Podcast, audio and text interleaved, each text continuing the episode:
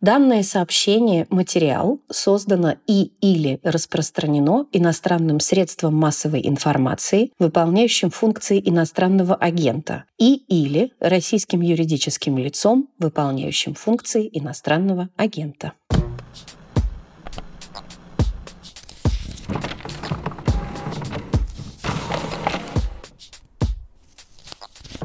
Здравствуйте! Это подкаст «Предисловие», в котором мы обсуждаем то, как изменились наши читательские практики, вкусы и обыкновения после 24 февраля. Мы говорим о том, что помогает пережить это время, что не помогает, и вообще как следует относиться к тому, что с нами происходит сегодня, и как это может отразиться на нашем чтении.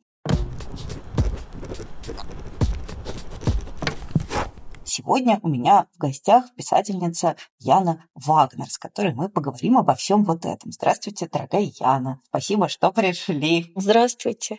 Скажите, есть ли у вас какие-то изменения в том, как вы читаете, что вы читаете за прошедшие уже, страшно сказать, 4 месяца? В общем, конечно, да, мне кажется, что это общее место, и там первый месяц мы, наверное, все не делали ничего, что обычно делали до этого, а только читали новости. Да, вот выходишь ошпаренный новостями, и тебе кажется, что не читать что-то художественное, не смотреть, не уж тем более писать что-нибудь, да, невозможно, просто нету смысла. Я много говорила с коллегами а, в последние месяцы, и надо сказать, что у всех более-менее одно и то же поначалу было ощущение, непонятно, зачем теперь писать вообще и о чем потому что все написанное к февралю как будто разом у нас устарело и стало неприлично. В общем, жизнь, конечно, бессовестнее литературы, как говорит Ленор Горелик, с одной стороны. А с другой стороны, все таки литература умеет многое, и там в том числе она предоставляет и утешение, и убежище, и там позволяет спрятаться, например, да, внутрь кем-то придуманного мира и на мгновение, в общем, забыть, а отвлечься от реальности. В общем, не случайно в палатах онкологических больниц пациентки часто читают, например, Дарью Донцову, да, и смеются. Как раз потому, что веселые книжки и безопасный, дружелюбный мир, который там в них описан, они позволяют забыть на какое-то время о собственном страхе. И поэтому, да, можно, например, запросто прятаться в чужие выдуманные миры. Кстати, вот ровно поэтому я никогда не могу бросить камень в ту же самую Дарью Донцову, которую принято а, упоминать в таком нарицательном смысле, именно потому что я очень хорошо помню, как я приходила навещать подругу в больницу и видела вот то, о чем вы говорите, женщин, которым легче от того, что они прячутся в Дарью Донцову. Мне кажется, я как раз у вас в интервью, по-моему, в каком-то или в выступлении у вас я, по-моему, про да, это услышала. может быть, потому что для меня да. это было какое-то очень угу. новое ощущение, что вот этот вот такой предсказуемый вторичный мир оказывается очень лечебным, очень целительным, потому что ты погружаешься, ты заранее знаешь, что там будет, ты знаешь, на какой странице пошутят, на какой странице кого-то убьют, какие будут личные проблемы у героини. И для человека в сложной ситуации это оказывается очень терапевтичным. Да, абсолютно. То есть она просто вы себе напоминаете, что жизнь состоит не только из там страха и ярости, да, что там бывает хорошо, что это уютный, такой понятный мир. У меня такое убежище, кстати, есть. У меня это а, плоский мир Терри Претчета. Да, там есть вообще все то же самое, что а у нас там есть политика, там есть войны, там торговля, ксенофобия, коррупция, предрассудки и так далее. Но при этом этот мир такой плоский диск, который лежит на трех огромных слонах, которые стоят на спине у, у огромной черепахи. И кроме людей там живут всякие драконы, гномы, ведьмы, там тролли, вампиры и так далее. Причем Претчет английский писатель, и даже сэр, кстати, да, и книжки у него такие тонкие, умные, философские. А, и невероятно при этом до слез буквально смешные. Ну, еще отдельная радость, что их 40. Да, это там, честное слово, их 40 романов, в которых, правда, можно жить. И, в общем, я в последние лет 20, надо сказать, время от времени прям ныряю в них и читаю их по кругу. А какие у вас любимые? Я помню, что у нас с моим старшим сыном, который вот в нашей семье главный фанат Терри Пратчета, и который меня на них подсадил, у нас любимый цикл про ночную стражу. А вы? Вас тоже? Да, да, я голосую за Стражу, за Ваймса и за всю вот эту их компанию. Ну и ведьмы там тоже прекрасные совершенно. И там, в общем, на самом деле, «Стража ведьмы», наверное, самые мои любимые, а остальное все я тоже, кстати, очень люблю, потому что он весь очень уютный, весь очень понятный. Вообще, мне кажется, что Ваймс — это тот персонаж, которого нам всем сегодня в реальности очень не хватает. Такое да. воплощенное здравомыслие и, несмотря ни на что, человечность. Ну да, и ярость при этом да. еще такая, понимаете? Он же очень яростный человек, такой бескомпромиссный. Но при этом, э, несмотря на это, какой-то очень человечный, по-своему гуманный и очень здравый. То есть вот для меня он всегда такой вот прям образец странного благоразумия. То есть человек, который не скучно благоразумный, а как-то по-человечески. Для меня вообще тоже очень дорогой для меня персонаж. А кроме Пратчета, есть ли у вас еще какие-нибудь книги, которые вас поддержали или поддерживают сейчас? А если продолжать пока вот про убежище, я предложил бы, например, взять и переслушать. Вот причем не прочитать, а именно переслушать, например, семь романов о Гарри Поттере. Я это сделала прошлой зимой и вполне возможно как-нибудь в ближайшее время повторю, потому что в оригинале их читает великолепный Стивен Фрай, а на русском э, не менее прекрасный Владимир Клюквин. И, в общем, слушать их одна радость. Ну и, кстати, раз уж мы заговорили о Клюквине, точно так же утешиться можно, если послушать, например, как он читает Акунинский цикл о Фандорине. Там же тоже целый мир. И тоже уютный, и тоже любимый, и книжек там что-то, по-моему, полтора десятка, если я не вру. Ну и вообще, если зайти немножко по другим углом, я бы Стивена Кинга, между прочим, посоветовала почитать. С одной стороны, выбор не очень очевидный, я понимаю.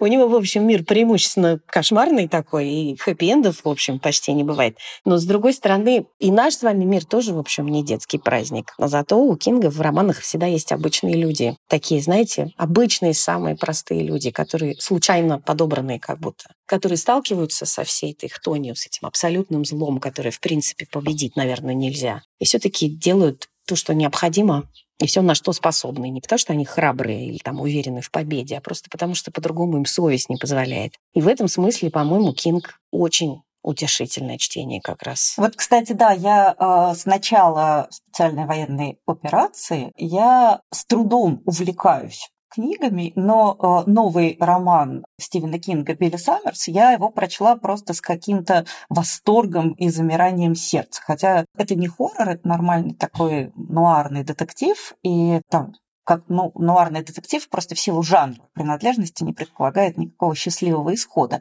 Но исход, несмотря... Его там и нет. Да, да. его там и нет, и быть не может. Но это какой-то все таки финал, который воспринимается как э, светлый. Не знаю, как это объяснить. И для меня это действительно... Вот я вообще совершенно согласна с тем, что Кинг очень терапевтичный автор. И даже те романы, которые прям страшные, все равно он их куда-то выводит в какую-то область света. То есть даже если все равно все плохо, это какой-то вот не мрачная безнадега, а более или менее теплый, светлый кружок. Там всегда есть кем восхититься просто, да? Там всегда есть люди, в которых Кинг очень верит и которыми Кинг любуется. Он вообще, на мой взгляд, один из главных таких воспевателей простых ценностей человеческих. У него вот эта вот одноэтажная Америка, вот эти, казалось бы, вот этот small town horror, да, вот этот маленький ужас маленького городка. А маленький городок состоит, в общем-то, из очень приличных людей, за которыми приятно следить, да, которых он описывает с огромной любовью всегда. Для меня вот, кстати, например, по поводу того, что маленькие обычные люди. Вот я очень люблю роман Стивена Кинга, тоже вот из недавних «Институт», в котором главный герой, мальчик, он попадает ну, в очередное нечеловеческие условия, и с одной стороны он телекинетик, он умеет двигать предметы силой мысли, а с другой стороны, он просто очень умный. И мы ждем, что его спасет из этой ситуации то, что он обладает паранормальными способностями. Ничего подобного. Его вытаскивает из этой беды то, что он просто очень умный. То есть он опирается на какие-то человеческие свойства, а не на свою особенность, не, на свою уникальность. И вот это мне тоже всегда кажется каким-то очень утешительным, то, что люди, если выживают, то выживают за счет простых человеческих качеств, а не за счет того, что, не знаю, их... Умеют кидаться стульями, да-да-да. Да-да-да, не за тем, что их окунали в детстве в реку Стикс, держа за пятку, а за счет каких-то совершенно других свойств. Да, так что Стивен Кинг в качестве убежища горячо поддерживаю. Примечание. Это специальная рубрика «Примечания», которой вместе с партнером нашего подкаста, банком «Точка», мы советуем интересные книги или рассказываем об интересных деталях из книг, которые советуют наши гости.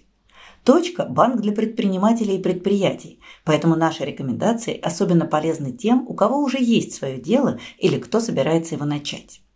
Свою книгу «Инноваторы» американский журналист Уолтер Айзексон посвятил людям, благодаря которым у нас появились компьютеры и интернет. Среди его героев Алан Тьюринг, Стив Джобс, Ларри Пейдж, Билл Гейтс и другие. Однако первая и одна из самых интересных глав книги Айзексона рассказывает о женщине, жившей в первой половине XIX века, дочери знаменитого лорда Байрона Аде Лавлейс. Для того, чтобы не допустить развития в девочке порочных наклонностей ее скандально известного отца, мать Ады, женщина строгая и консервативная, решила учить дочь математике. Те времена считалось, что точные науки дисциплинируют ум и позволяют сохранять контроль над чувствами.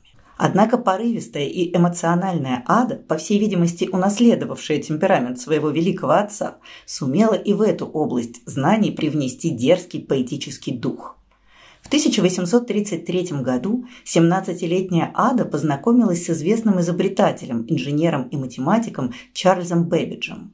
Бэббидж в это время работал над так называемой аналитической машиной, способной осуществлять разного рода математические операции. Идеи Бэббиджа захватили девушку, и через несколько лет она добилась права стать его помощницей. К своим обязанностям Ада подошла с энергией, фантазией и страстью. В задачу, поставленную Бэбиджем, она сумела добавить элемент визионерского полета. Ее воображение нарисовало образ машины, пригодной не только для одного или даже нескольких типов вычислений. Ада, по сути дела, мечтала о настоящем компьютере, который можно будет программировать и перепрограммировать для разных задач. Более того, она сумела предложить метод, посредством которого это стало бы возможным – Аде Лавлейс принадлежит идея перфокарты, веком позже ставшей основой для современного программирования. При жизни Чарльза Бэббиджа и Ады Лавлейс их проект так и не был реализован. Более того, современники видели в нем всего лишь мечту или, как говорили критики и насмешники, фата Моргану. Однако идеи, сформулированные Адой Лавлейс, изменили и предопределили ход инженерной мысли на следующие сто лет. Фата Моргана Воздушный замок, выстроенный молодой английской аристократкой в 1830-х годах, как пишет Уолтер Айзексон, в середине XX века материализовался в виде самого большого технологического прорыва в новейшей истории человечества.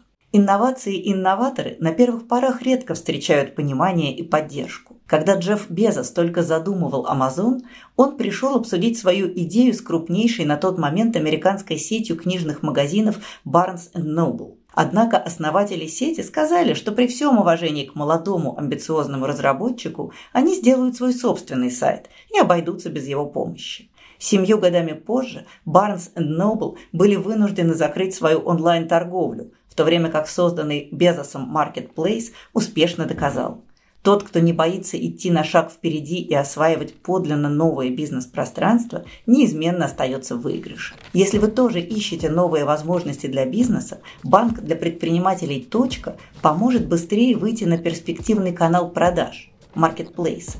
С точкой можно запуститься на маркетплейсах за 30 дней, где личный помощник доведет до первой продажи, правильно оформит до 20 карточек с товарами и подскажет, как лучше управлять стоимостью, скидками и рекламными акциями.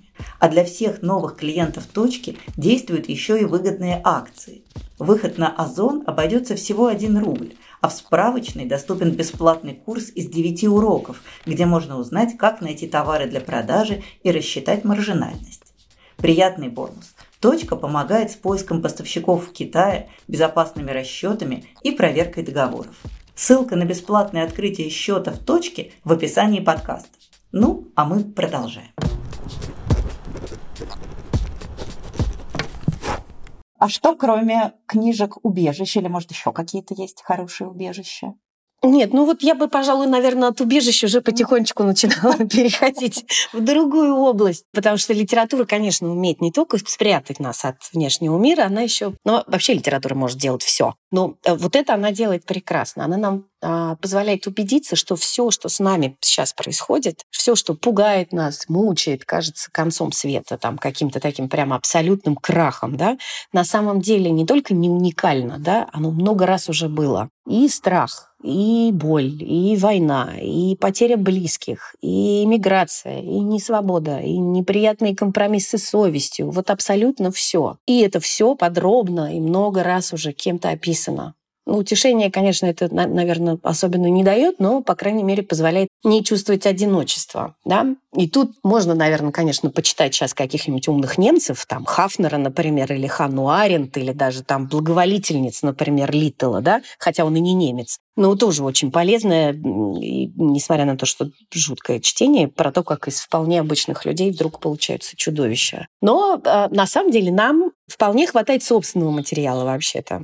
Уж чего нам любимая наша отчизна за свою тысячелетнюю историю дала с избытком, так это материал для рефлексий. И вот буквально на все исторические повороты буквально нам уже все написали. Там Шаламов, например, с Солженицыным, да, там Довлатов, Гайта Газданов, Тихий Дон Шолохова, пожалуйста, да, вот про именно как раз вот этот раскол в семье, связанный с внешней исторической ситуацией. Или вот Дар Набокова, например, оказался, ко всему прочему, сегодня очень точной книжкой про иммиграцию, которая сейчас читается совсем по-другому. Или «Остров Крым» Аксеновский, например. Да, я вот очень хорошо его помню, но мне кажется, сейчас имеет смысл к нему вернуться и вот под этим новым углом на него взглянуть. Я помню, что в 2014 году все перечитывали «Остров Крым» и как-то да. ахали, охали, ужасались и восторгались совпадением разнообразным, да. Прежде чем мы перейдем к следующему моему даже не вопросу, а замеч... наблюдению, я должна сказать, что я для себя поняла, что я просто не могу читать про сталинские репрессии сегодня. Я для одного своего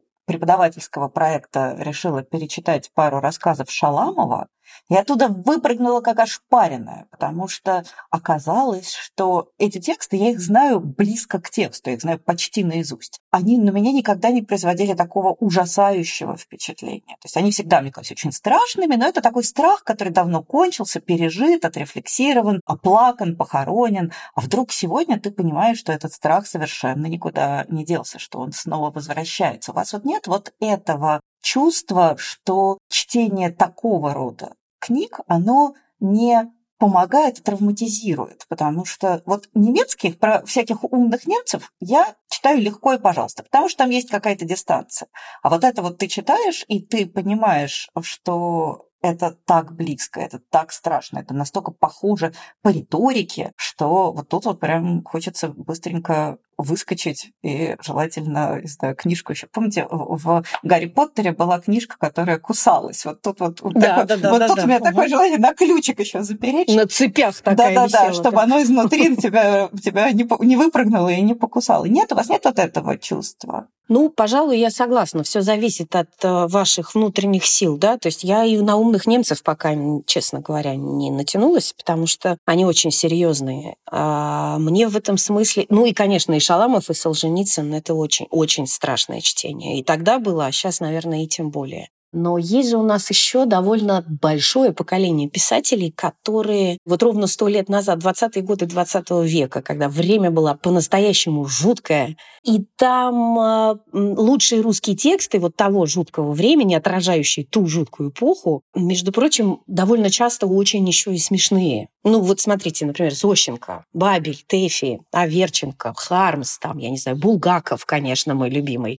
Ильф и Петров. Вот их интонацию, там, их язык вообще ни с чем не спутаешь. Это прям визитная карточка, да, у, у них есть что-то одно общее, объединяющее. И они оставили нам такое целое собрание очень точных, очень прекрасных и очень страшных местами текстов, да, и при этом все одновременно, они как будто поняли и договорились, что про по-настоящему страшное не надо говорить с надрывом. И нам не велели, да, потому что умение смеяться, когда тебе страшно, тоже вообще-то и доблесть, и лекарство, а часто, в общем-то, единственный способ выжить, наверное. Хотя иногда, правда, недолго, если следить за биографиями этих наших любимых писателей, которые все до одного теперь классики, и, в общем, жизнь закончили по большей части не самым счастливым образом. Кстати, вот я помню, что поскольку многие сейчас переехали как это сейчас принято называть, релуцировались в Турцию, я как раз в связи с этим вспоминала рассказы Аверченко о стамбульской эмиграции в начале 20-х годов.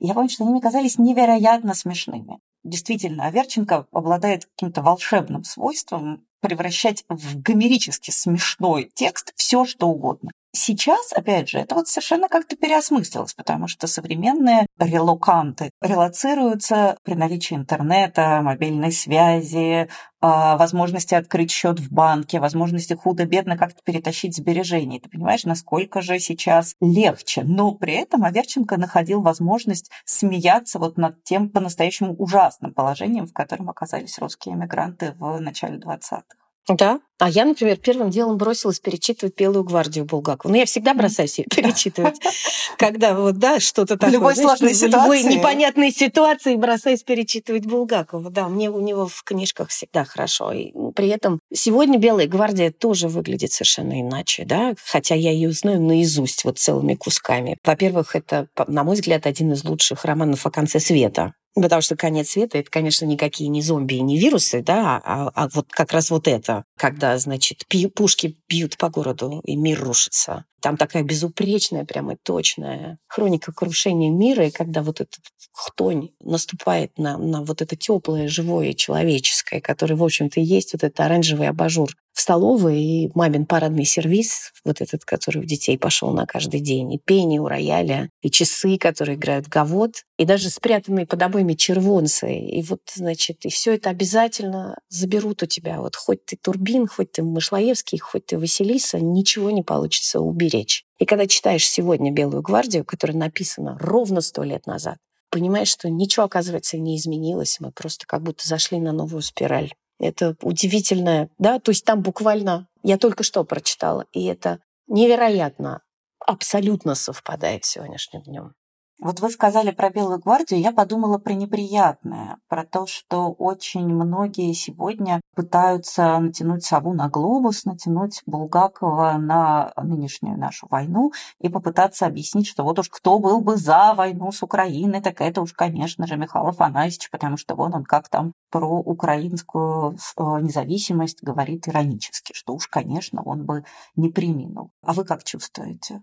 Нет, конечно. Мне кажется, что Булгаков как и все. Ну, то есть достаточно просто прочитать Булгакова, да, и сразу понятно, как он относится ко всему, да. Дело не в его отношении конкретно там к Гетману, который, значит, в тот момент э, что-то такое. Дело в том, как он относится к человеческой жизни, к тому, как история безжалостно перемалывает зубами просто и шестеренками нормальных, живых, теплых человеческих людей да, вот эти мальчики, юнкера, там все вот это. То есть он описывает это как трагедию, чудовищную трагедию, которая как и огромная, большая, в большом, полномасштабная, так и на уровне маленьких частных жизней. И, разумеется, человек, который так тонко это видит и чувствует, вне зависимости от контекста, никогда не может э, поддержать никакую, никакое насилие. Это, в общем, предположить такое о Булгакове, мне кажется, даже невозможно. Но я, честно сказать, вообще очень напрягаюсь от любых попыток мобилизовывать покойников. Вот да, кстати, да. Угу. Мне кажется, что это очень нечестно. То есть выяснять, что да, Бродский в каком-то там 91-м году написал довольно ироническое стихотворение на независимость Украины. Означает ли это, что будь Бродский жив, что по прошествии 30 лет он бы занял ту же самую позицию всеми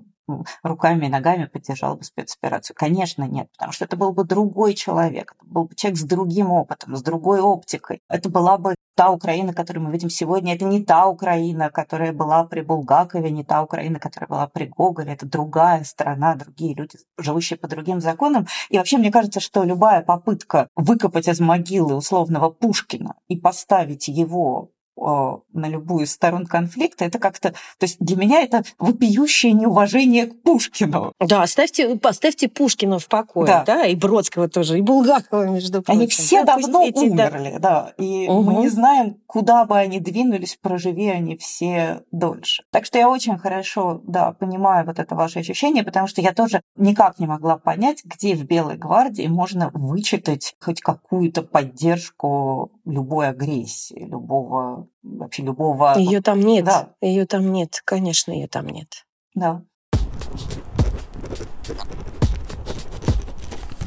Вы упомянули о том, что Гарри Поттера лучше послушать, переслушать, а не перечитать. Это на самом деле очень любопытное наблюдение, потому что я сегодня это довольно часто слышу от людей, которые говорят, что им в некотором смысле стало легче слушать, чем читать. А раньше считалось, что аудиокнига хороша тем, что ты живешь свою жизнь такую динамичную, ты там то на пробежке, то э, в пробке, то в метро, то, в общем, как-то ты весь такой из себя стильный, бодрый, молодежный, и книжку потребляешь, извините за это ужасное слово, между своими важными делами и встречами. А сегодня люди говорят, что удивительным образом аудио лучше их забирает у мира, что оно не, не служит фоном для мира, как это было раньше, наоборот, оно от мира в большей степени экранирует. А вы как относитесь к аудио? Ну, я-то вообще последние лет, наверное, пять только слушаю практически, да, то есть у меня есть, конечно, и читалка, и бумажные книжки и так далее, но я по большому счету, в общем, плотно уже много лет пересела на аудиокниги, и у меня есть любимые чтецы. А кто, наши, а кто любимые чтецы? Давайте поговорим об этом. Помимо Клюквина. Клюквин действительно прекрасный. Его голос сделал мою пандемию. Я слушала Анну Каренину в его исполнении, и я вообще теперь не понимаю, как можно себе представить этот роман без его голоса. Я люблю Богдасарова. Мне нравится Григорий Перель, который в студии Вимба озвучил недавно чудесный новый роман Ленор Горелик, вот этот имени такого-то страшный про эвакуацию сумасшедшего дома во Вторую мировую. Но я еще ко всему прочему много слушаю иностранцев, и там-то, в общем, э, незазорно бывает и Тому Хэнксу прочитать книжку. Кеннету Бране. Ну, словом, большие актеры читают так же часто, как и и вот профессиональные чтецы. Там по именам очень трудно сейчас запомнить, но всего Терри Претчета, например, играют актеры, э, читают актеры Монти Пайтона. Э, в оригинале. И это отдельное счастье еще, когда ты слышишь эти родные голоса. Я должна сказать, что очень рада, что наша школа чтецов возродилась. Одно время с этим была большая проблема, и читали все подряд, и кто попало, а сейчас все-таки действительно появились прямо имена, за которыми ты следишь. Я знаю, что очень многие любят Князева, например, да, там, то есть вот есть прямо количество подписчиков у чтецов на Литресе иногда бывает больше, чем у писателей. Вот что я хочу сказать. Люди следят за новинками, отталкиваясь от имени чтеца. И это тоже в общем, об, о многом говорит, да. я бы сказала. Но вы перечислили буквально всех моих любимцев. Я тоже сам. Да, серьезно? Да, я знаю, что Богдасаров может, не знаю, начитать упаковку от мамки, я буду ее слушать и переслушивать. Да. И это действительно какое-то волшебство. Я тоже здесь очень много хожу. И для меня чтение вслух — это, это тоже вот зона комфорта. Возможно, у меня это еще связано с тем, что мне всегда очень много читали вслух в семье, и для меня это ощущение, что вот где-то рядом сидит папа и читает мне вслух книжку, и от этого отдельное ощущение счастья и комфорта. А еще сейчас только что буквально вышел прекрасный э, аудиоспектакль по мастеру Маргарите новый. И там э, Воланда э, читает Максим Суханов, там э, Ксения Рапопорт Маргарита, и там, ну, в общем, там совершенно невероятный, а Виктор Сухоруков Кот Бегемот. Ну, словом, я страшно рекомендую, я слушала просто захлебываясь от счастья, потому что снять, конечно, кино по мастеру Маргарите невозможно, а вот аудиоспектакль хороший сделать, оказывается, все-таки вероятно, да, и поэтому прямо чудо.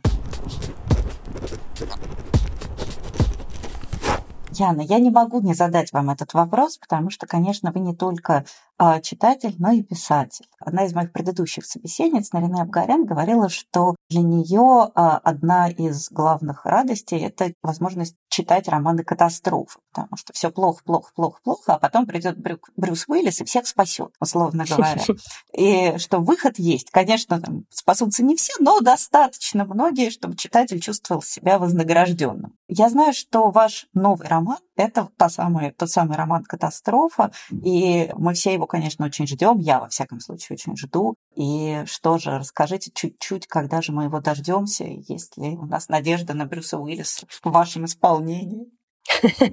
Ну, поскольку э, это русский роман «Катастрофа», на Брюса Уиллиса точно можно не рассчитывать. Все мои придуманные герои, они как раз такие очень, в общем, растерянные, и никого из них в таком прямо настоящем первом смысле героем назвать нельзя. И я даже не могу обещать прямо такой уж хэппи-энд. Вообще книжка такая довольно страшная у меня получается, но и, как ни удивительно, тоже, мне кажется, местами смешная. Хотя, в общем, Я не уверена, что она опять в таком каком-то, знаете, вот уж совсем уж в смысле прямом жанровой опять получается. То есть я опять взяла какую-то жанровую декорацию и опять из нее сделала черти что. Там у меня скорее такая э, немножко зловещая метафора нашего постсоветского общества получилась, потому что я заперла в тоннеле 500 человек, и, конечно, нельзя представить, что все это 40-летние москвичи с высшим образованием, похожие на меня. Поэтому там люди все очень разные. И как только я начала в них разбираться, довольно быстро выяснилось, что все, что они там друг с другом делают в течение вот этого короткого времени, которое они проводят под землей, абсолютно уверенные, что мира снаружи больше нет, это, ну, не случайно, да, это все-таки в каком-то смысле опять какой-то социальный роман у меня получился, который, значит,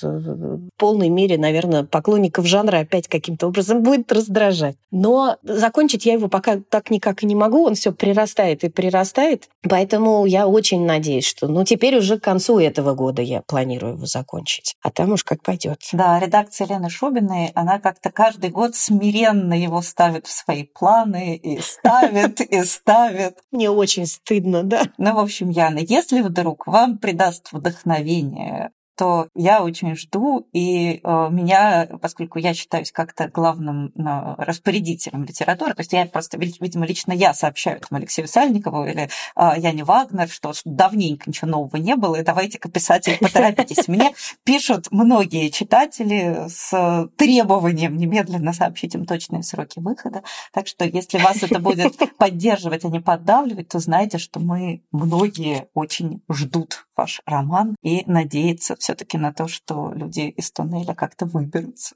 вашими Спасибо молитвами. большое. Да, да, да. Я буду делать все возможное, все, что от меня зависит.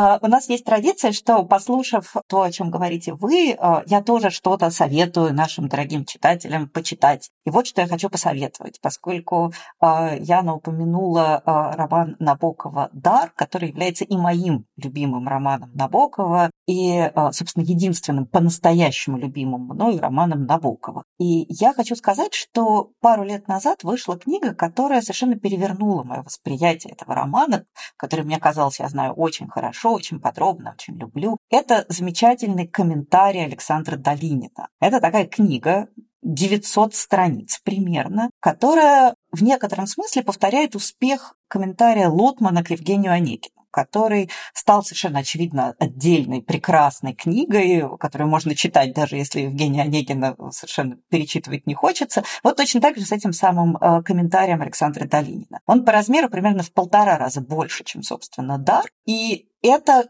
абсолютно восхитительное чтение. Это книга, которая раздвигает границы набоковского мира во все стороны еще на, не знаю, на какие-то десятки миль после которой в этом романе для читателя распахиваются какие-то дивные дверцы, которых ты никогда не подозревала. Кроме того, это а, роман о мире вокруг дара, то есть это и историческое глубочайшее исследование, и филологическое, и культурологическое, и набоково-ветческое, и человеческое. То есть для меня это стало абсолютно самоценным опытом. И, конечно, если вы совсем не читали дар, то, наверное, эта книга не доставит вам столько радости, но в целом это тот комментарий, который может жить отдельно. И главное, это вот тоже такой роман-мир, в который э, и сам дар – это роман-мир, а вокруг него еще такой дополнительный мир, который выстраивает Долинин, и который для меня стал в какой-то момент абсолютно потрясением и вообще одной из самых замечательных, в широком смысле слова, филологических книг, которые я не то что читала, которых я только слышала вообще. А, вот, так что если вдруг вы, кто-то из наших слушателей пропустил, то имейте в виду, что для любого любителя Набокова это абсолютно обязательное чтение, да даже и для нелюбителя Набокова это тоже огромная радость.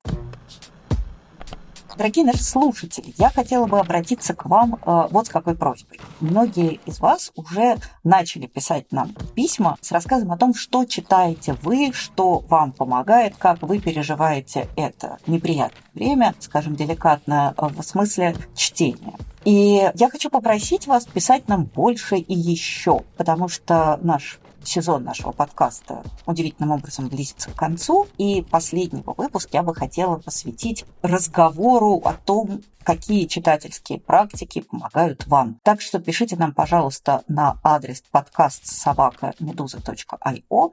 И, а, как выражался Игорь Северянин, я оботвечу все ваши вопросы. Это был подкаст «Предисловие». Я литературный обозреватель «Медузы» Галина Юзефович. А в гостях у меня сегодня была замечательная писательница Яна Вагнер, которая... Яна, вы пообещали, можно я скажу это страшное слово, вы пообещали, что по возможности до конца этого года нас всех спасут из запертого туннеля под Москвой рекой. Будем надеяться, что я не ошиблась, да. Благодарим за поддержку Банк. Точка партнера подкаста «Предисловие». Всего доброго. До свидания. Всего доброго.